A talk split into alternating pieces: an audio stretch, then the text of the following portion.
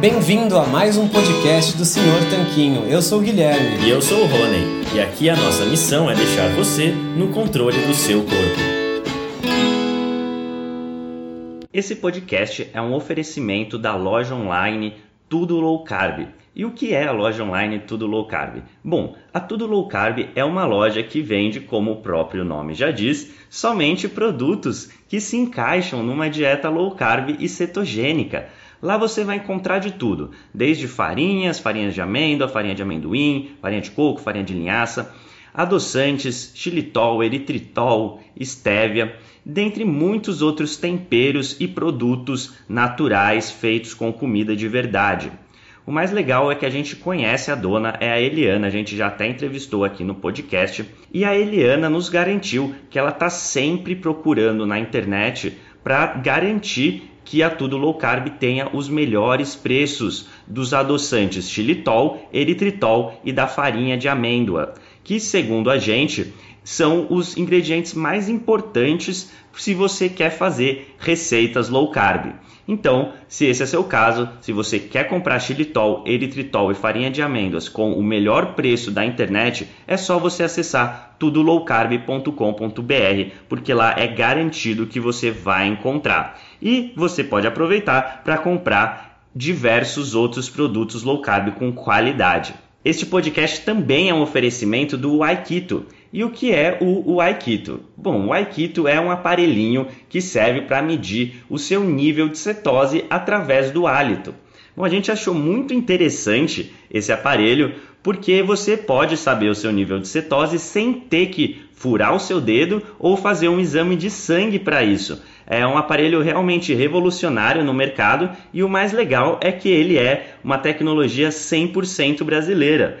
O Iago, que foi o seu criador, entrou em contato com a gente e a gente achou super legal divulgar essa iniciativa. E é por isso que hoje o Aikito é um dos patrocinadores aqui do podcast. A gente recomenda que você conheça esse aparelho se a sua intenção é saber o seu nível de cetose. É só acessar o Aikito, que é u a i k e ele tem esse nome porque, além de ser brasileiro, ele é mineiro, então nada melhor que um trocadilho, o Aikito. Fala Tanquinho e Tanquinha, esse podcast está sendo oferecido a você por nós. Isso, por mim e pelo Rony e pelo nosso programa Guia Dieta Cetogênica. O Guia Dieta Cetogênica é um curso em vídeo com todas as informações passo a passo para você seguir uma dieta cetogênica de sucesso. E como bônus para você que escuta os nossos podcasts, a gente colocou dentro do programa na área de membros especial todos os nossos produtos já publicados até hoje. Então, são dezenas de livros de receitas, são centenas de receitas. Tem também o nosso livro de texto e teoria, né, das 120 dúvidas sobre alimentação saudável respondidas, que foi elogiado inclusive pelo Dr. Souto, pelo Rodrigo Bomeni, pelo Danilo Balu e por vários e vários convidados que já passaram pelo nosso podcast.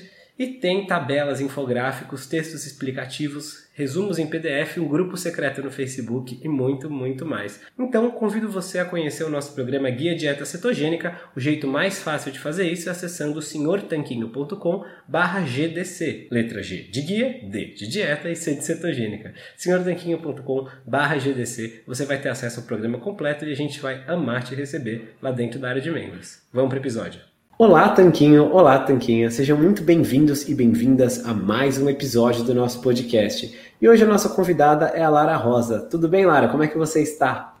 Olá, tudo bem? Olá, Tanquinhos! Olá, Tanquinhas! Tudo bem com vocês?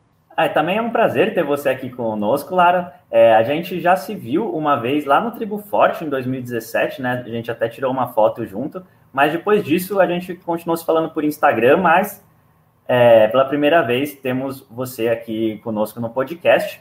E esse é um podcast um pouco diferente, porque a gente vai querer contar a história da Lara, a história de sucesso da Lara.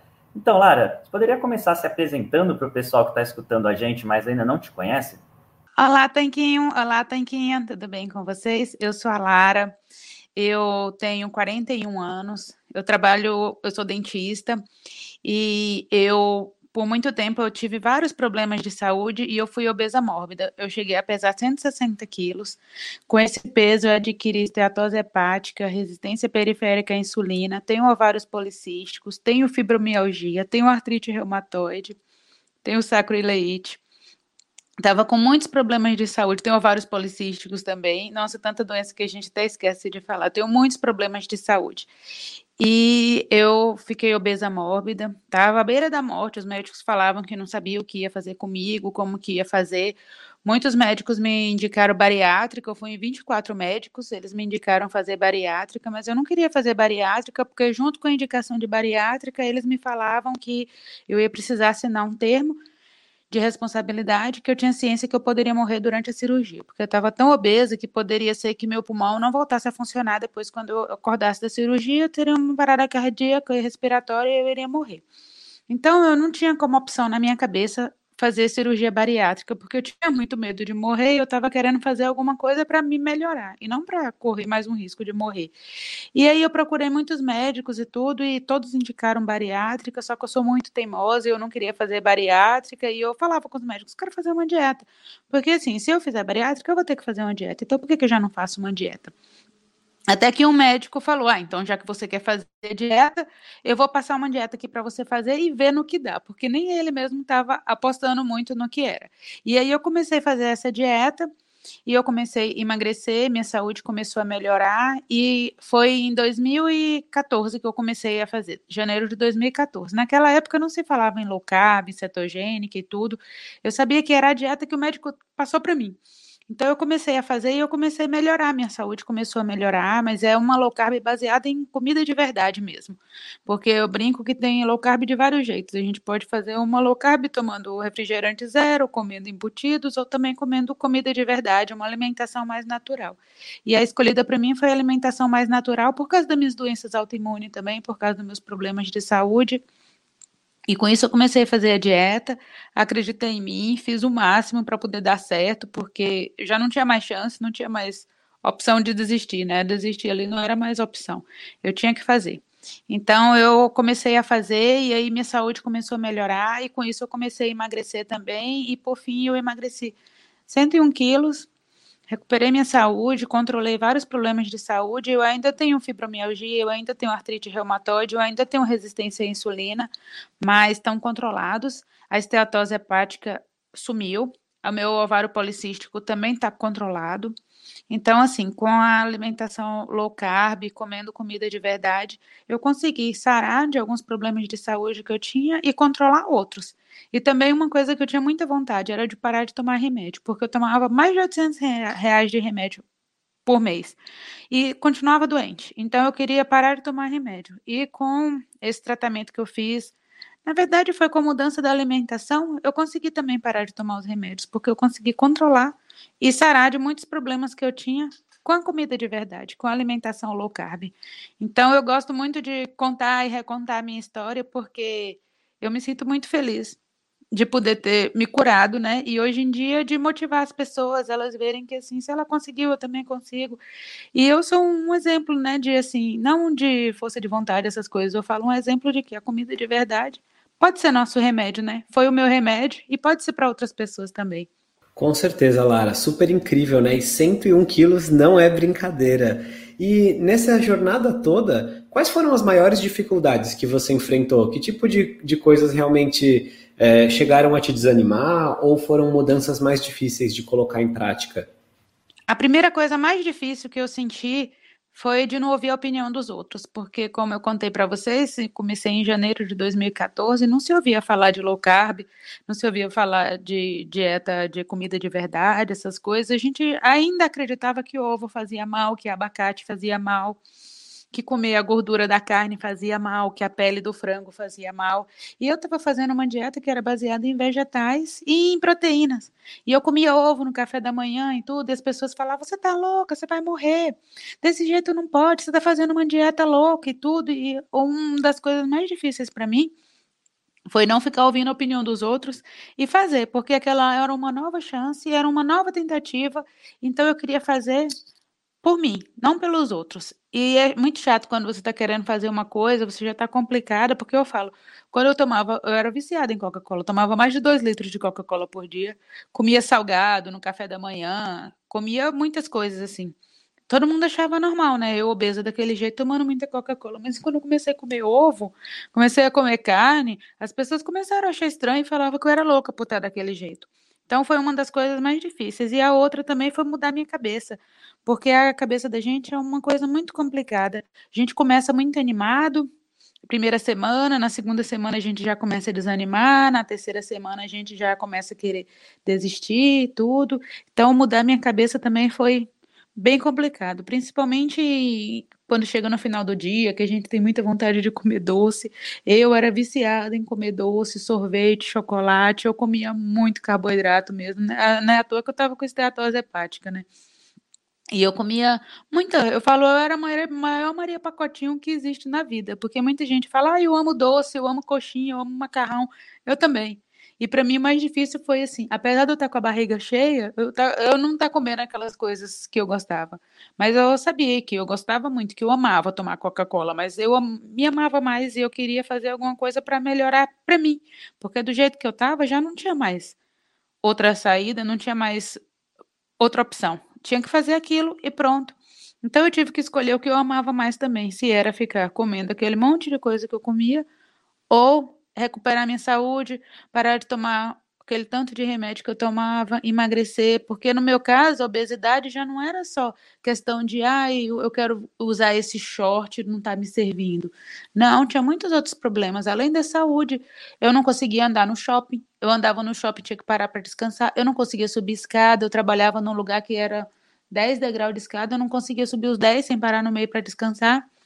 Já não conseguia e em lugares que tinha poltrona, eu enganchava nas poltronas, eu não cabia nas cadeiras. Eu fui no teatro, chegou lá, eu tinha comprado o ingresso seis meses antes para assistir uma peça no teatro. Quando eu cheguei lá, eu não coube na cadeira do teatro, não podia ficar sentada na escada, não podia assistir a peça em pé, tive que ir embora.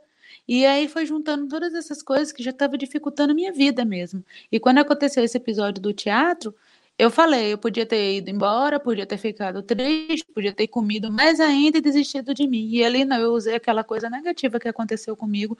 Todas as coisas negativas eu usei como combustível para o positivo para pensar, não, o que, que você ama mais? Ficar comendo ou ter uma vida? Ou com... Porque eu não estava tendo vida, estava sobrevivendo, estava empurrando a vida, né? Ou ter uma vida, poder sair, poder sentar, poder ir no teatro, porque se eu ia no cinema também a cadeira de obeso estava ocupada, eu não tinha como ficar no cinema. Não tinha roupa que me servia. Eu usava 60. Então, mesmo em loja de obeso, era difícil encontrar roupa número 60. Então, tive que escolher o que, é que eu amava mais: se era ficar comendo ou se era ter uma vida. E aí eu parei, eu pensei, eu falei: não, apesar de tudo, apesar de todas as dificuldades, apesar de todo dia eu ficar com vontade de comer doce, comer coxinha, comer um monte de coisa e tudo, eu tenho que ver que na vida a gente tem outras coisas também que são legais, que são boas da gente fazer e que eu amo também, né? Então eu amava a coxinha, mas eu me amava mais. E assim, por eu me amar tanto, eu resolvi mudar. Não é fácil, não foi fácil. Continua não sendo fácil até hoje, porque às vezes a gente pensa que, ah, emagreci, pronto, linha de chegada. Não existe linha de chegada, né? A gente tem que continuar, porque se eu continuar fazendo o que eu estou fazendo, o que eu fiz para chegar aqui, eu vou continuar do jeito que eu estou para chegar aqui, mas se eu voltar a fazer o que eu fazia antes, eu vou voltar a ser como antes.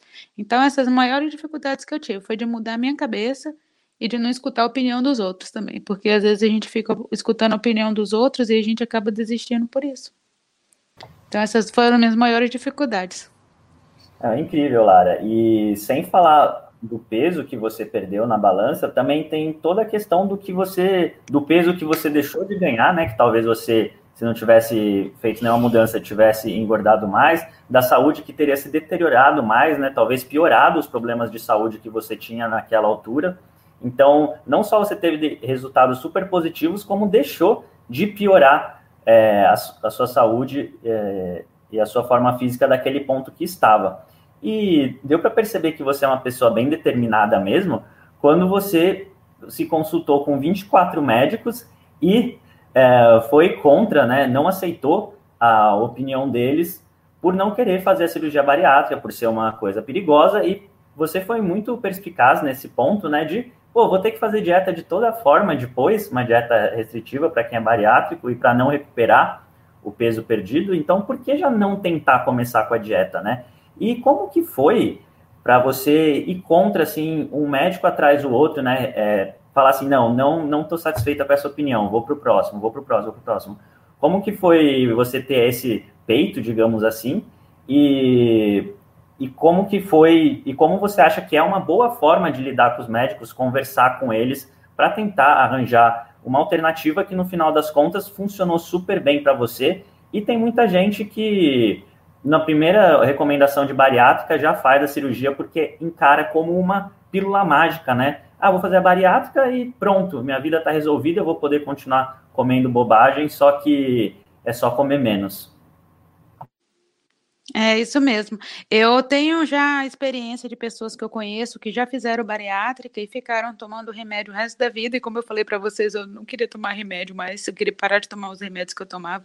Então eu tinha que tomar remédio para o resto da vida. Eu conheço pessoas que fizeram bariátrica que engordaram, depois fizeram bariátrica novamente e engordaram. Pessoas que morreram por fazer bariátrica. E pessoas que trocaram o vício da comida quando fizeram bariátrica por álcool, por cigarro então, assim, isso eu já sabia de antes.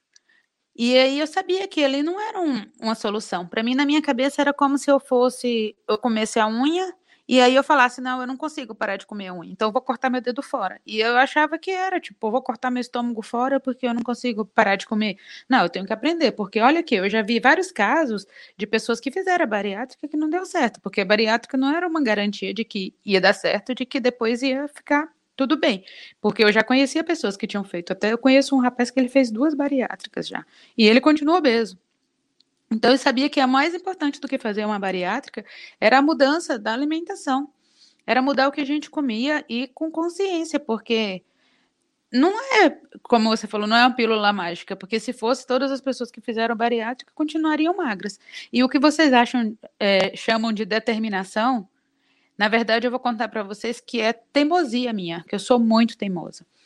E eu não queria fazer. Então, se eu ia no médico e ele falava, ah, para você é bariátrica, só tem jeito bariátrica e fique sabendo que no seu caso você pode morrer, eu não teimava, eu falava, tá bom, doutor, e ia embora. E eu passei em médicos do convênio, médicos particulares. Eu lembro que teve um médico que minha mãe me levou até que ele era super famoso na cidade e tudo, e ele falou assim: eu vou te encaminhar para gastro já. Aí eu falei, não, doutor, eu não quero. Ele era endocrinologista. Eu falei, não, doutor, eu não quero fazer bariátrica, eu não quero ir no gastro. Ele falou, então não adianta mais você continuar vindo aqui. Então, assim, eu não teimava com o médico, eu vi o ponto de vista dele, e aí, como ele já estava irredutível, porque a maioria das pessoas querem mesmo ir no médico, o médico falar ah, que eu conheço até gente que engordou para fazer a bariátrica. E aí, o que aconteceu? Eu falei, não, não vou. E aí eu fui. Só que quando, como eu fui indo em vários médicos, vários médicos, chegou uma hora que eu já estava meio cansada de chegar e escutar primeiro o que eles falavam. Então eu chegava e falava, doutor, eu sei que eu estou obesa, eu sei que a indicação é bariátrica, mas eu vim aqui para saber se tem outra solução além da bariátrica. E a maioria falava, não, tem que fazer bariátrica, botar balão. E eu não queria nenhuma dessas opções. Daí, principalmente balão, porque eu tenho doença autoimune e eu tinha medo de colocar algum corpo estranho no meu organismo e dar reação de corpo, corpo estranho e ia ser pior ainda, né? E aí, até que eu cheguei em um médico, ele era idoso, ele até já aposentou, eu contei até essa história no meu livro, não sei se vocês viram. E ele já estava, tipo, para aposentar, já estava finalizando os pacientes dele, tudo. Ele falou, acho que ele falou assim: ah, vamos ver o que, essa menina quer mesmo. E aí ele foi e anotou num papel as coisas e falou para eu comer. Ele me entregou e falou: come isso aqui, daqui seis semanas você volta, tá bom? Aí eu falei: tá bom. Peguei o papel, fui embora. Na próxima refeição, eu já comecei a comer o que ele tinha anotado no papel. Depois de seis semanas eu voltei lá, eu tinha emagrecido 5 quilos, não tinha passado fome, estava comendo ok, vontade eu estava passando, porque eu estava passando muita vontade de comer as outras coisas que eu estava viciada, né? Que eu era viciada em açúcar mesmo. No começo eu fiquei irritada, com dor de cabeça, chateada e tudo. Mas assim, eu sabia que era um processo e ia ter que tentar aquilo ali, que era a minha última tentativa. Daí eu fui fazer, voltei lá depois de seis semanas. Eu tinha emagrecido 5 quilos. Eu não sabia que eu tinha emagrecido 5 quilos, porque eu pesava 160 quilos. Nenhuma balança caseira pesa 160. A maioria das balanças, até de farmácia, geralmente pesa até 130. Então não tinha como eu ficar me pesando, porque a balança que ele pesava lá era balança de boi.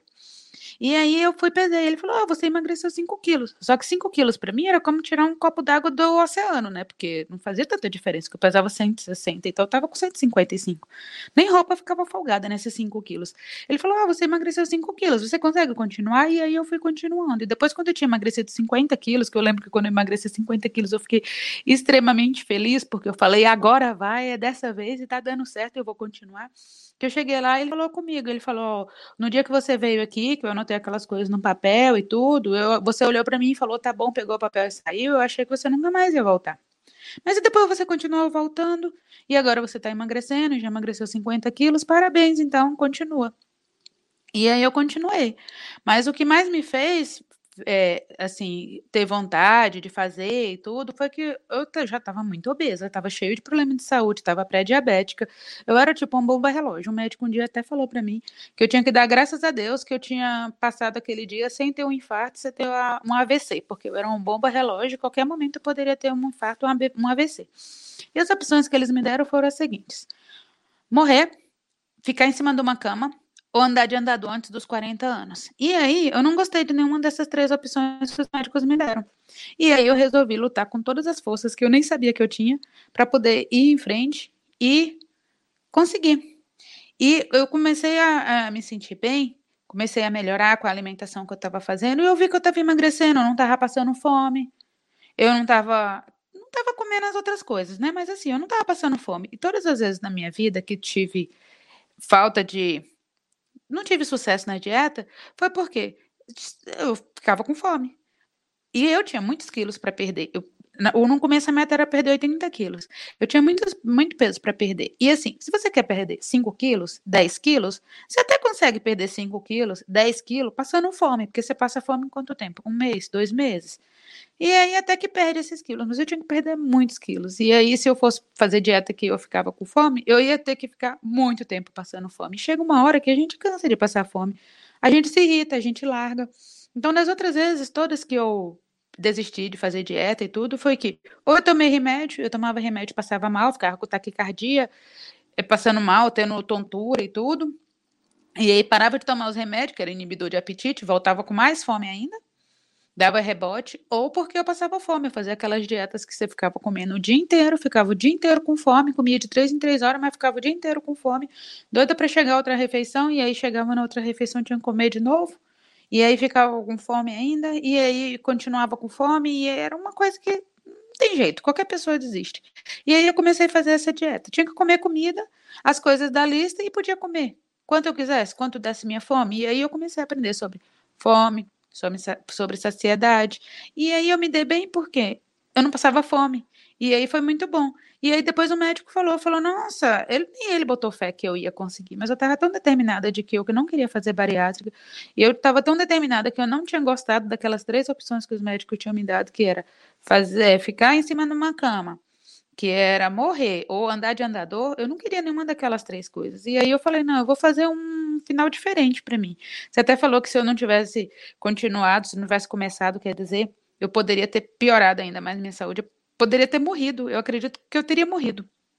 Porque do jeito que eu já estava, eu tinha apneia do sono, eu fiz aquele exame de polissonografia, eu tive 24 episódios de apneia numa noite. O médico falou para mim: "Você vai morrer dormindo".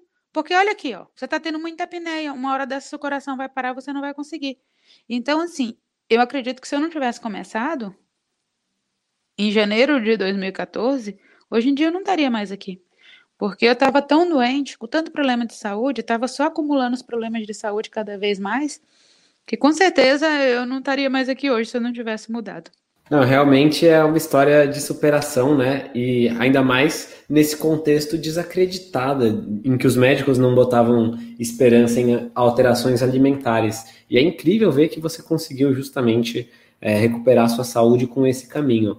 Uma coisa que eu queria destacar a respeito da bariátrica que você mencionou, a gente tem um podcast aqui justamente sobre bariátrica e balão intragástrico e alterações nesse sentido com o Dr. Senra e a gente falou justamente sobre a necessidade que as pessoas que passam pela bariátrica têm de continuar fazendo uma mudança alimentar, né? E depois ainda vão ter vários outros problemas de absorção de nutrientes e muito mais.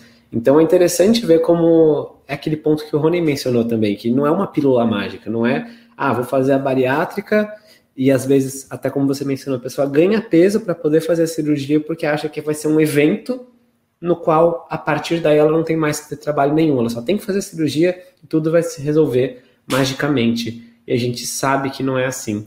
E falando nisso, né, que existe essa necessidade de um cuidado continuado com a alimentação, com bons hábitos. Como é a sua alimentação hoje? É a mesma que você usou para emagrecer? Que tipo de, de coisas se mantiveram e que tipo se alteraram ao longo desses últimos anos?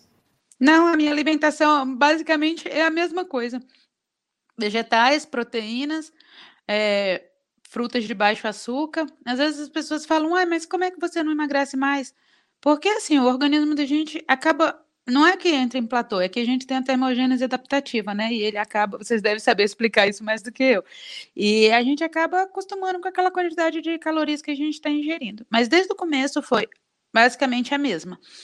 Quando eu emagreci, eu emagreci, fui dos 160 aos 59 quilos. Mas eu fiquei com 59 quilos, eu perdi massa magra, gordura, e eu fiquei literalmente pele e osso. Então eu comecei a fazer treino para ganhar massa magra. E aí a alimentação mudou um pouco, aumentou um pouquinho a quantidade de carboidratos e de proteínas que eu comia na alimentação para poder ganhar um pouco de massa magra. Eu ganhei um pouco de massa magra, mas minha massa magra é limitada, porque como eu tenho fibromialgia, quando eu faço treino, o treino que seria tipo até a falha, que seria para exaustão do músculo, para o músculo crescer, em mim, quando eu treino muito, quando eu levo meu organismo à exaustão, eu acabo perdendo mais massa magra. Então é engraçado que assim, o treino que eu faço para condicionamento, o que eu, o treino que uma pessoa normal faz para condicionamento é o que eu faço para ganho de massa magra. Porque se eu fizer um treino para ganho de massa magra, treinando até a falha, fazendo pirâmide, fazendo aquelas coisas, eu acabo perdendo massa magra. Foi muito engraçado isso que aconteceu, porque eu acabo perdendo. Então, assim, né, eu ganhei um pouco de massa magra, mas foi limitado também. Então, depois voltou a ser a alimentação mesmo do jeito que era, com vegetais que nascem em cima da terra, que tem menos açúcar, proteínas e frutas de baixo açúcar. Mas eu não sou muito de comer fruta, não. Eu gosto mais de comer comida mesmo.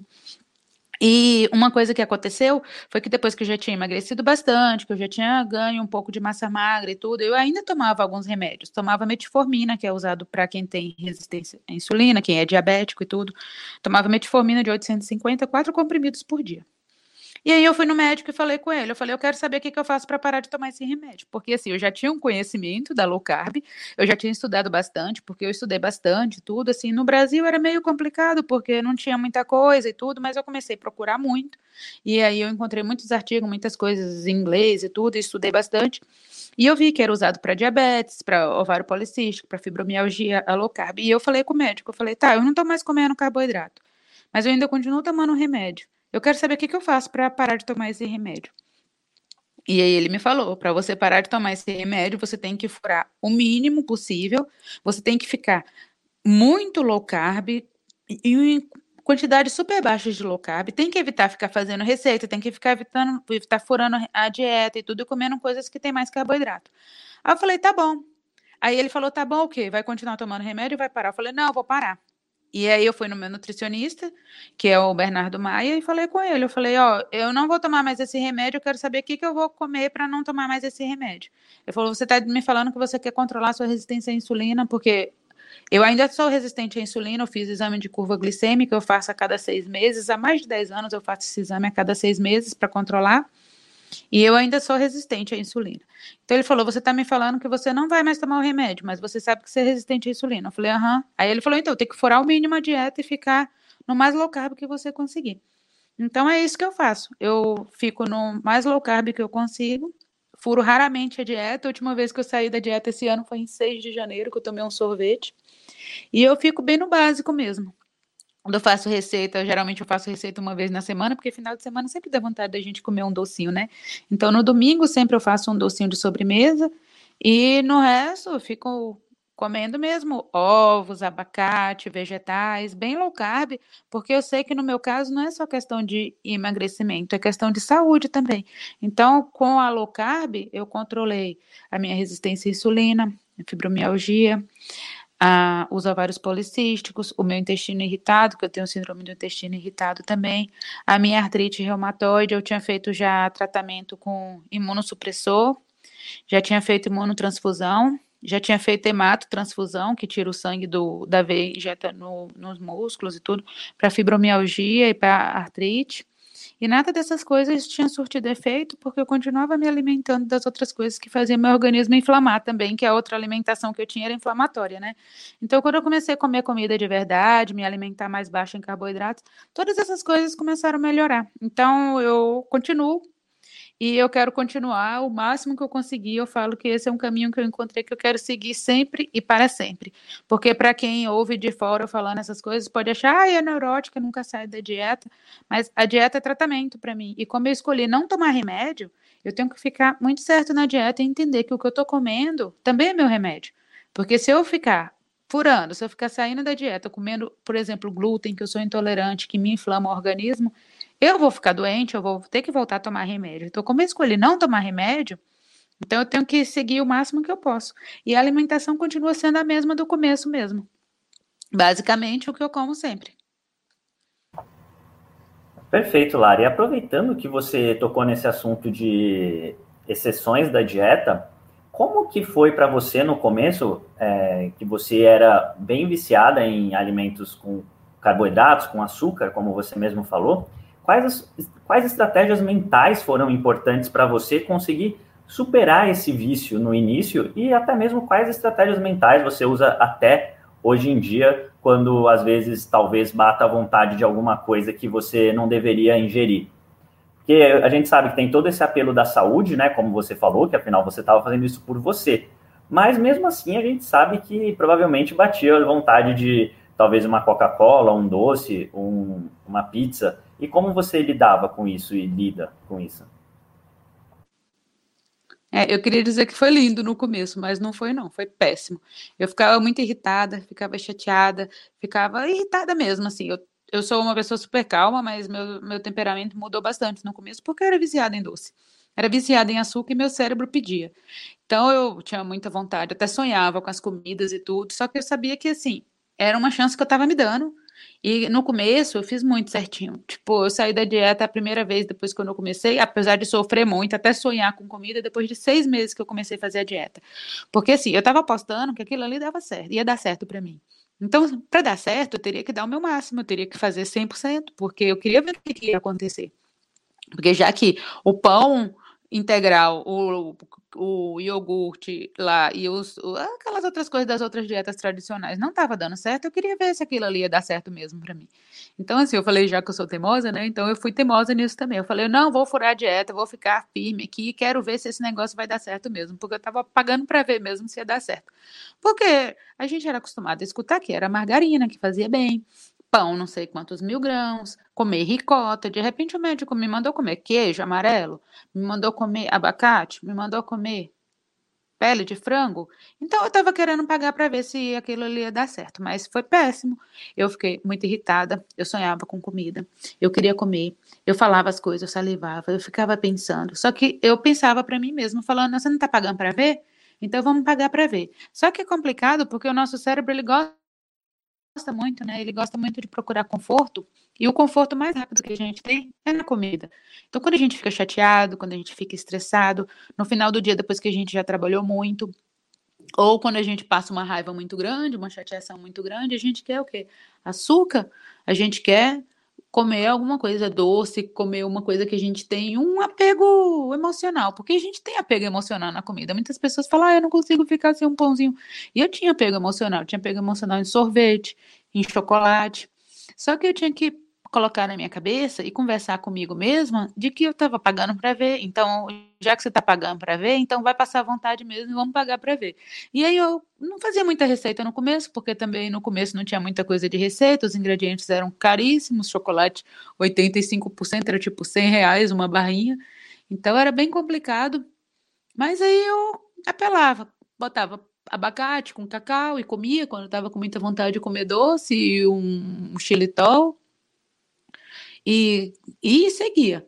Ia no shopping, via as coisas, ficava com vontade, mas aí eu usava a estratégia da mamãe quando eu era criança, que falava na volta a gente compra. Então eu ia lá, olhava, falava na volta eu compro. Na volta eu nem lembrava mais o que, que era que eu tinha falado que eu ia comprar. E aí eu sempre colocava isso, ah, na volta eu compro, na volta eu compro. Só que o nosso cérebro ele fica muito querendo, então o que eu faço? Até hoje. tomo um café, bebo água com gás. Água com gás é bom que dá uma estufada na barriga, então até você esquece o que, que você estava com vontade de comer na hora. E aí eu tomava água com gás e tomava café. E quando eu saía da dieta, e até hoje quando eu saio da dieta também, eu sempre falo, eu nunca uso jaqui. Já que eu comi um brigadeiro, eu vou comer um bolo. Já que eu comi um bolo, eu vou comer um milkshake. Já que eu comi um milkshake, eu vou comer. Porque a gente acaba se afundando nessa história. Então eu também eu engano meu cérebro com essas coisas. Eu não uso jaqui. Quando eu como alguma coisa, eu sei que ele fica querendo, ah, já que você comeu isso, vamos comer outra coisa, vamos comer outra coisa. Mas não, eu falo, não. Eu já comi o brigadeiro, já tá bom. Vamos voltar para o que a gente estava, porque não foi esse caminho que você escolheu? Não foi isso que você queria? Lembra? E aí eu olho minhas fotos, eu costumo sempre olhar minhas fotos, e eu escrevi uma carta para mim também. Sobre nessa carta eu contei por que, que eu ia começar a fazer a dieta. Porque eu ia começar a mudar. E aí, no primeiro, nenhum lugar lá tem escrito tipo emagrecer como primeira coisa. A primeira coisa era ter saúde. E aí eu listei outras coisas como conseguir amarrar meu tênis, não entalar nas cadeiras, conseguir me limpar quando eu fosse no banheiro, achar roupa em loja de gente normal, né? Porque na mesma loja de obeso era difícil de achar. Não ter medo de morrer dormindo, porque eu tinha muito medo de dormir dormindo, morrer dormindo por causa da apneia. Então eu, eu listei várias coisas e aí essa lista, ela fica comigo até hoje. E ela sempre ficava comigo na carteira. Então toda vez que eu dava uma baqueada assim, tudo, eu pegava a lista, eu lia e eu olhava minhas fotos, porque eu fiz daquela lista a minha lista de porquês. Porque quando a gente tem uma lista de porquê, fica tudo mais fácil, sabe? Não é mais fácil de botar no cérebro, mais fácil da gente entender. Porque a gente troca o como pelo porquê.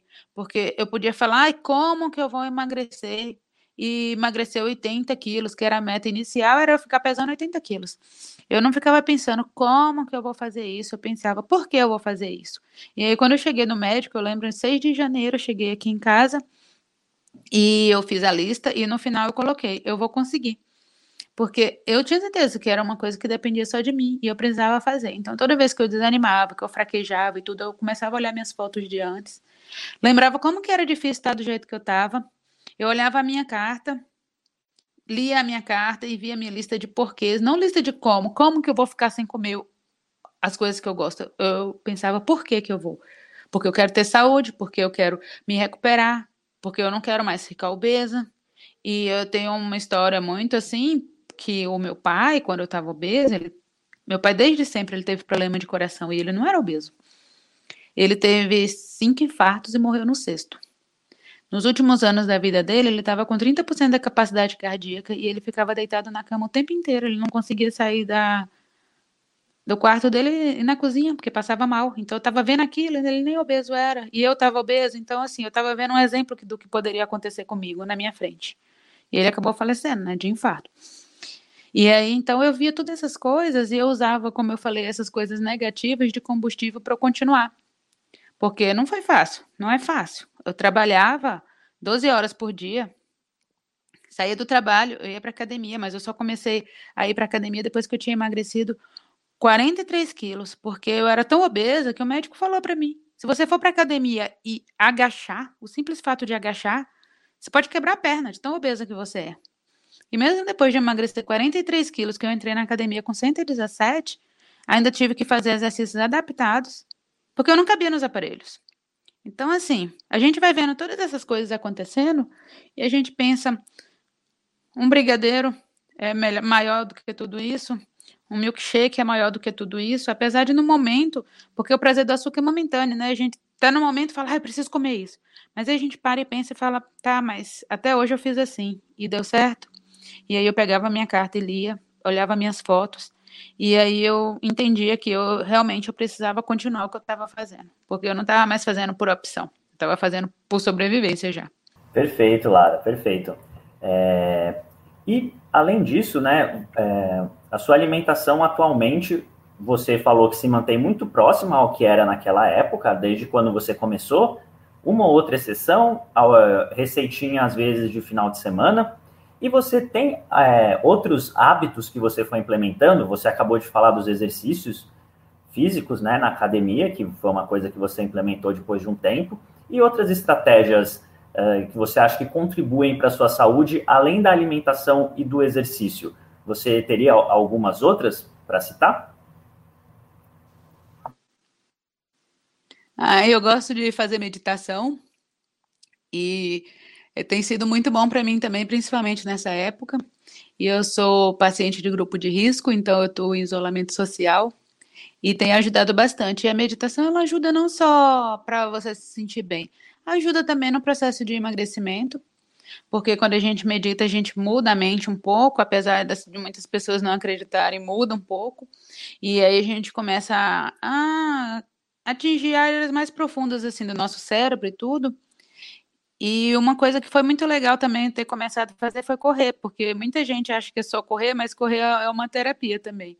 E aí eu comecei a correr e eu também me sinto vitoriosa por ter começado a correr, ter conseguido correr, porque eu nunca imaginei com 160 quilos que eu iria correr algum dia na minha vida, né? Eu sempre achava legal e tudo, só que tem aquelas coisas que você comenta com as pessoas, ah, eu acho legal correr, a pessoa olha e fala, ah, tá, porque assim, você tá obesa, você acha que você vai correr. Mas foi uma das coisas bem legais também, e eu uso também bastante como terapia.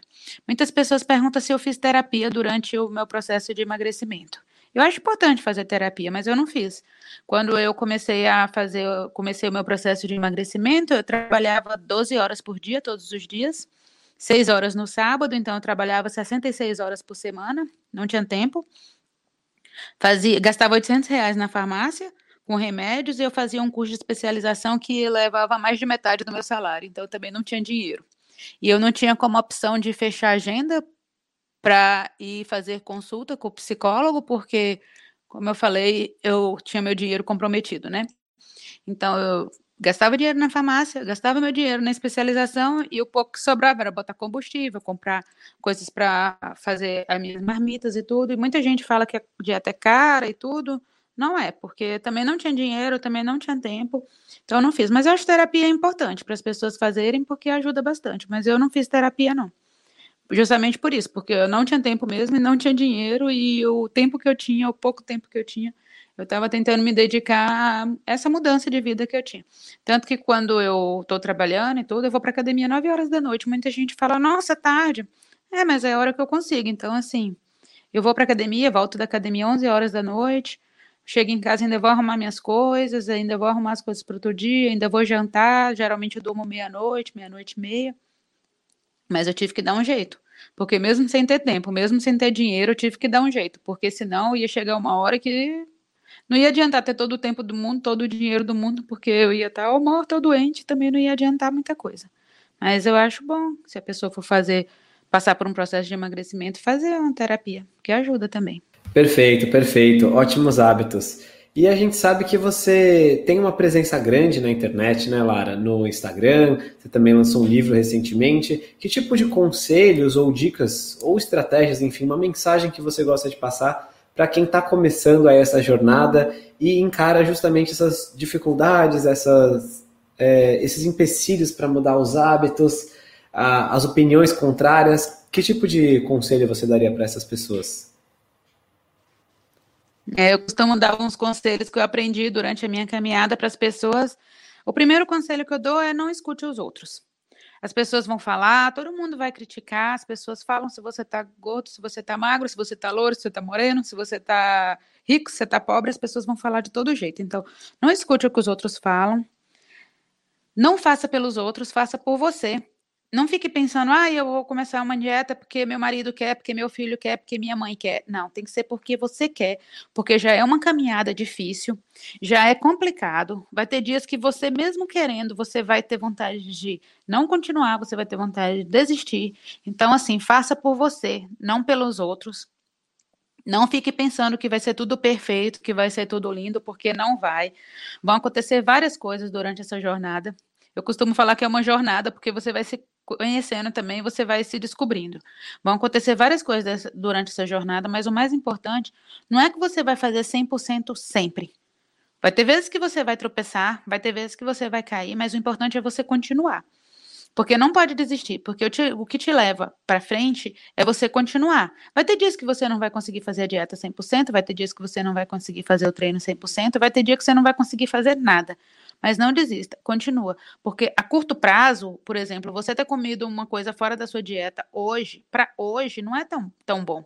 Mas a longo prazo, você ter saído da dieta uma vez no mês não vai fazer tanta diferença. A curto prazo, você ter ido hoje para academia e feito um treino ruim hoje na academia é ruim. Mas a longo prazo, o que importa é que você foi sempre. Então, essa constância de você fazer sempre, cair, levantar, cair, levantar, não se apegue à queda. Se você cair, levanta, e continua. E não fica achando, esperando. As pessoas costumam falar, ah, eu queria ter sua motivação e tudo. A motivação é o motivo para você fazer uma ação. Não tem nada a ver com estar tá animado. As pessoas querem estar tá animadas, elas acham que eu acordo todo dia, oh, hoje eu vou fazer dieta, hoje eu vou para academia. E não é assim. Você tem que se conscientizar e pensar por que, que você está fazendo isso. Por que você está fazendo isso é o motivo da sua ação. Aí está a motivação. E muitas vezes a motivação ela aparece no meio do caminho quando você começa a ver os resultados. Muitas vezes não aparece, mas faz, porque lá na frente você vai ter se agradecido por você ter feito. Se eu tivesse desistido, eu poderia não estar mais aqui. Mas hoje, depois de seis anos, eu me agradeço daquele janeiro de 2014 eu ter acreditado em mim e ter falado, eu vou fazer e eu vou fazer e vai ser dessa vez e vai dar certo. Então a gente fica achando que só com os outros dá certo, que com a gente não dá certo, porque várias vezes a gente já tentou fazer várias coisas, eu já tinha tentado várias vezes fazer várias coisas e não tinha dado certo. Mas eu parei de pensar no passado. Eu comecei a pensar no que eu ia fazer no presente, para no futuro eu me agradecer. Então eu comecei a pensar, tipo, o que, que eu vou fazer hoje para amanhã ser melhor? E aí eu comecei a pensar, esqueci tudo que já tinha passado e coloquei na minha cabeça que era uma nova tentativa, que era uma nova jornada, e eu comecei. Então, assim, eu gosto de falar com as pessoas: acredite em você, Continue, persista, não escute o que os outros falam, faça por você, não pelos outros, e não fique esperando vontade vir, motivação e tudo. Entenda que a motivação é o motivo para você fazer uma ação, o porquê você está fazendo aquilo. Porque as pessoas acham que vai dar vontade de você fazer. Eu costumo falar que um viciado em álcool, em droga, ele nunca chega lá no AA e fala: Ó, oh, então, Hoje eu tô com vontade de parar de beber, eu vim aqui. Não, ele vai porque precisa. Então a gente tem que fazer as coisas da gente porque a gente precisa. Não fica esperando motivação, animação, porque tem dias que você não vai estar animado, mas faça um compromisso com você e fala, eu vou fazer isso pra, por mim, porque lá na frente vai ser melhor eu ter feito. E sempre é melhor a gente ter feito. Muitas vezes eu vou para academia cansada, sem vontade de ir, sempre que eu termino o treino eu falo, ai, ainda bem que eu vim, foi melhor ter feito. Dieta também. Às vezes eu não tô com vontade de fazer dieta, mas eu falo, não, eu vou fazer porque depois vai ser melhor ter feito. Eu moro perto de uma, de uma pastelaria e todo dia, essa hora, eu começo a fritar pastel ali. E eu adoro pastel, só que eu sou intolerante a glúten. Eu poderia falar, ai, vou comer um pastel hoje. Mas depois que eu comer o pastel, eu sei que eu vou passar mal, eu sou intolerante a glúten, vou ficar com dor de cabeça, vou ficar com, com diarreia e tudo. Então, eu não como. Apesar de ficar com vontade, eu fico pensando e depois eu falo, ah, foi melhor não ter comido, porque senão essa hora eu teria passado mal. Então, não fique pensando. Pense que depois vai ser melhor você ter feito, mas vai acontecer tropeços, você vai cair, vai ter vontade de desistir e tudo. Mas a gente tem que continuar, a gente tem que acreditar na gente e continuar.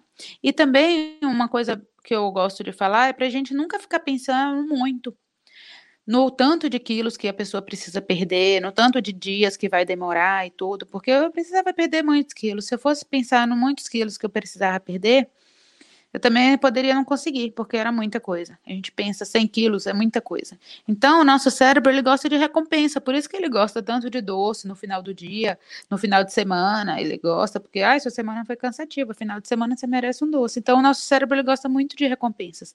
Então, eu costumo falar para a gente dividir nossa caminhada em pequenas jornadas. Eu costumava dividir, costumo dividir minhas coisas em um dia. Fazer um dia de cada vez. No final do dia, eu me agradecer, porque eu vou estar tá dando uma recompensa para o meu cérebro, eu falo em voz alta, parabéns, hoje deu tudo certo, você fez tudo certo. E eu me agradeço e falo, estou de parabéns, vamos continuar, porque o meu cérebro, quando eu penso isso, eu penso que estou de parabéns e tudo, eu libero é, mediadores químicos nele que ele fica feliz. E aí ele me ajuda a continuar, porque ele gosta de recompensas. Se a recompensa está longe, o esforço é muito grande por exemplo, para perder 100 quilos, ele vai ter que se esforçar muito. E se eu for pensar só nos 100 quilos, vai ser muito complicado. Então, pensava em um quilo. Eu pensava que eu tinha que perder um quilo de cada vez. Um quilo, mais um quilo, mais um quilo. E aí, dividindo em pequenas quantidades e me recompensando com elogios, também com roupas, né? Que eu comprava porque eu ia emagrecendo, eu ia perdendo as roupas. E tudo a gente vai se recompensando e a gente vai vendo que o nosso sacrifício tá valendo a pena, tá sendo bom. Essa questão de emagrecer muitos quilos e tudo, a gente não consegue quantificar. Se eu perguntar para a pessoa quantos quilos é um quilo? Tipo, não sei, no corpo de uma pessoa, dois quilos, cinco. Então eu costumava, toda vez que eu perdia cinco quilos, eu ia no supermercado e aí eu pegava o saco de cinco quilos de arroz, dava uma volta no supermercado e daí eu sentia que era pesado, que 5 quilos de arroz é pesado, você fica andando no supermercado ainda, depois eu devolvia e falava, esses quilos não são mais meus. Então, o meu cérebro entendia a recompensa como sendo aquilo tudo que eu emagreci, aquele saco de arroz que eu fiquei cansada de carregar no mercado, como que eu emagreci. Então, assim, dividir também a nossa caminhada em pequenos passos. Eu gosto muito de dar esse conselho, porque aí a gente consegue ver a recompensa rápida um quilo. Geralmente, um quilo, às vezes, tem gente que demora uma semana para perder um quilo. É muito melhor do que você colocar 10 quilos, que você vai demorar 10 semanas para você perder os 10 quilos. E aí vai ser uma coisa mais difícil do seu cérebro entender que está valendo a pena aquele todo esforço que ele está fazendo. Porque a gente não foi feito para gastar energia, a gente foi feito para economizar energia. Nosso cérebro, tudo que ele quer fazer é economizar energia. Então, se a gente está fazendo um esforço muito grande, que é fazendo dieta, botando o cérebro em restrição calórica, passando vontade de comida e colocando uma recompensa para lá para frente, ele não vai entender isso e vai chegar uma hora que ele vai travar, que ele vai querer te levar para a zona de conforto de novo. Então, dividir nossa caminhada em pequenos passos, que aí tudo fica mais fácil. São essas dicas que eu gosto de dar, que eu acho que ajuda a gente continuar e não desistir. Porque o importante é a gente continuar sempre e não desistir. Incríveis dicas, Lara, incríveis. E, inclusive, isso que você falou de não pensar muito, fazer por metas pequenas, digamos assim, para você ver a evolução acontecer mais rápido do que você pensar daqui seis meses, um ano, é, são ótimas estratégias. E uma outra coisa é que a gente hoje falou com você aqui, é, você é um exemplo de que perdeu aí mais de 100 quilos, que melhorou diversos é, sintomas, melhorou diversos aspectos da sua saúde mas é, não é os, esses exemplos de pessoas que tiveram sucesso na dieta são ótimos para inspirar, mas eles não podem ser o único parâmetro, né? Porque cada pessoa é diferente. Né? Não é todo mundo que tem que esperar chegar em 160 quilos e ter é, um monte de problema de saúde para ir e fazer dieta. Né? Porque as pessoas se comparam, ah, mas fulana, a Lara perdeu 100 quilos, eu, no, eu fiz um mês de dieta, só perdi um quilo é, não está funcionando para mim, estou num platô, meu corpo não funciona com low carb. Mas só de pensar o quanto de peso você deixou de ganhar em um mês fazendo uma alimentação correta e o quanto você deixou de perder de saúde, é, já valeu a pena com certeza esse um mês. Então, é, vamos usar as histórias de sucesso como inspiração, mas não como único parâmetro, né? Vamos olhar é, cada um para si e se comparar consigo mesmo com o passar do tempo, né? E acho que assim também é uma ótima forma de não, não cair em frustrações desnecessárias. É isso mesmo. E é o que você falou, porque muita gente fala, ah, eu tô emagrecendo devagar, não sei o quê. Mas eu demorei muito, eu demorei três anos para poder emagrecer 100 quilos. Quando eu falo que eu demorei três anos, muitas pessoas elas ficam frustradas porque elas querem que eu fale o quê? Seis meses, um ano. Não é, demora. Até outro dia, muitas pessoas falam isso comigo também, ah, mas eu só perdi não sei quantos quilos. Eu falo, mas até outro dia você estava só engordando e prejudicando sua saúde. Hoje em dia você está se alimentando melhor. Continua fazendo, porque um quilo já é melhor do que você estava conseguindo até outro dia. E assim, você está se alimentando melhor, sua saúde está agradecendo também. Então continua, porque as pessoas elas têm mania de comparar, sabe o quê? E Rô? Elas têm mania de comparar com a internet. E muitas coisas que acontecem na internet, que são relatadas lá e tudo, não de pessoas normais como nós, mas assim, muitas outras pessoas dão esperanças milagrosas para as pessoas. Emagreça 50 quilos em dois meses e tudo. E as pessoas acreditam descer 50 quilos em dois meses, mas aí no terceiro mês, o que, que vai acontecer com a pessoa, né? Então as pessoas se comparam muito com as outras e se comparam muito com histórias que elas não sabem também que são reais, né?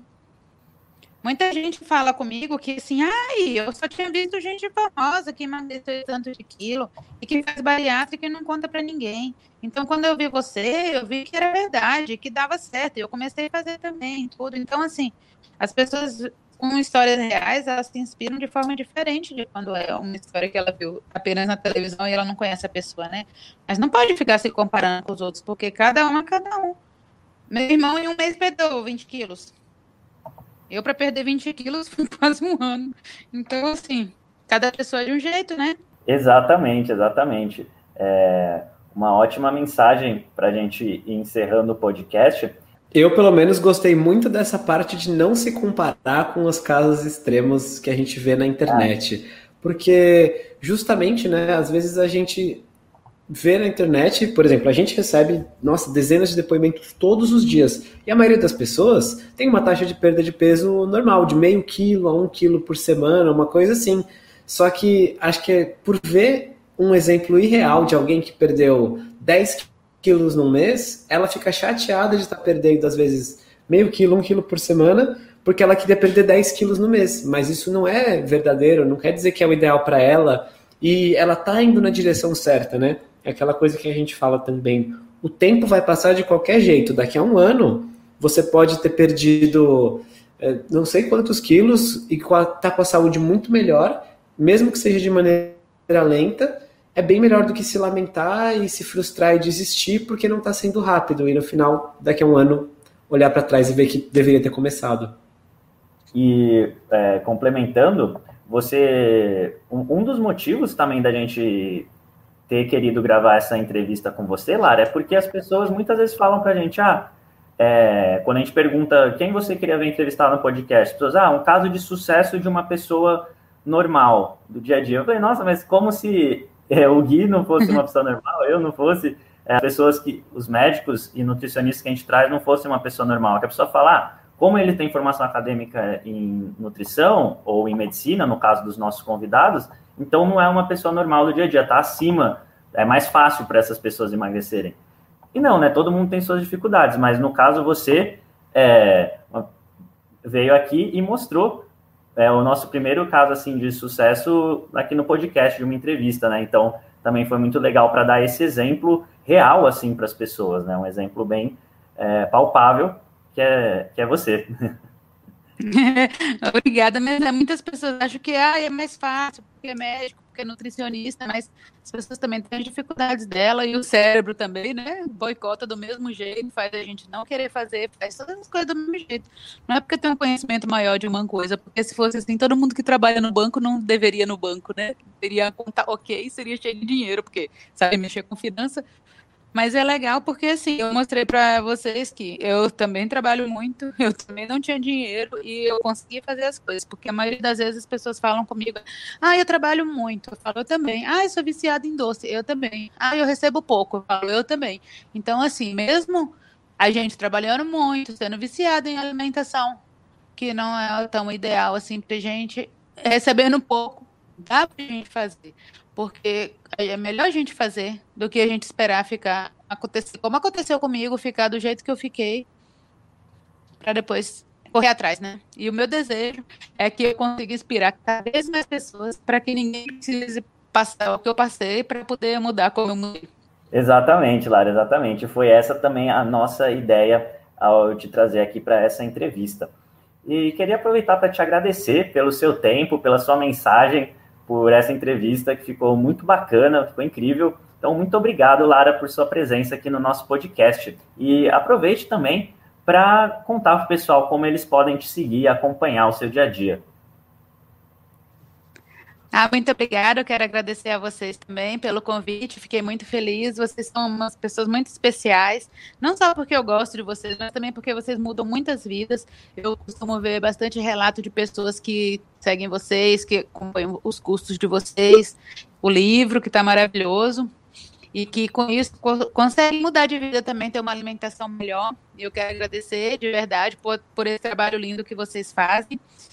E eu tenho um, um Instagram meu Instagram é lararosa101, que é os 101 quilos que eu perdi. Lá eu divido minha alimentação, divido minhas dificuldades, divido bastante coisa com as pessoas. E também tem um canal no YouTube que também é Lara Rosa 101, onde eu gravo vídeos e conto sobre as minhas dificuldades e sobre as coisas que eu passei na obesidade. Quem sabe pode inspirar alguém também. E muito obrigada e eu já estou ansiosa para poder contar para todo mundo sobre nossa conversa que foi maravilhosa. Show demais, Lara, show demais. Então, mais uma vez, muito obrigado pela presença e também queria aproveitar para agradecer os tanquinhos e tanquinhas que nos escutaram até aqui. Muito obrigado por sua audiência.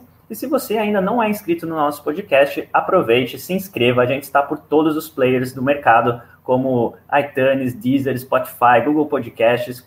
É só digitar podcast do Senhor Tanquinho que você vai nos encontrar. E a gente solta episódios novos duas vezes por semana. Portanto, é só se inscrever para não perder nenhum deles. A gente se fala no próximo. Um forte abraço do, do Senhor Tanquinho. Fala Tanquinho e Tanquinha, esse podcast está sendo oferecido a você por nós. Isso, por mim e pelo Rony e pelo nosso programa Guia Dieta Cetogênica. O Guia Dieta Cetogênica é um curso em vídeo com todas as informações passo a passo para você seguir uma dieta cetogênica de sucesso. E como bônus para você que escuta os nossos podcasts, a gente colocou dentro do programa, na área de membros especial, todos os nossos produtos já publicados até hoje. Então, são dezenas de livros de receitas, são centenas de receitas, tem também o nosso livro de texto e teoria, né, das 120 dúvidas sobre alimentação saudável respondidas, que foi elogiado inclusive pelo Dr. Souto, pelo Rodrigo Bomeni, pelo Danilo Balu e por vários e vários convidados que já passaram pelo nosso podcast. E tem tabelas, infográficos, textos explicativos, resumos em PDF, um grupo secreto no Facebook e muito, muito mais. Então, convido você a conhecer o nosso programa Guia Dieta Cetogênica. O jeito mais fácil de fazer isso é acessando senhortanquinho.com GDC. Letra G de guia, D de dieta e C de cetogênica. senhortanquinho.com GDC. Você vai ter acesso ao programa completo e a gente vai amar te receber lá dentro da área de membros.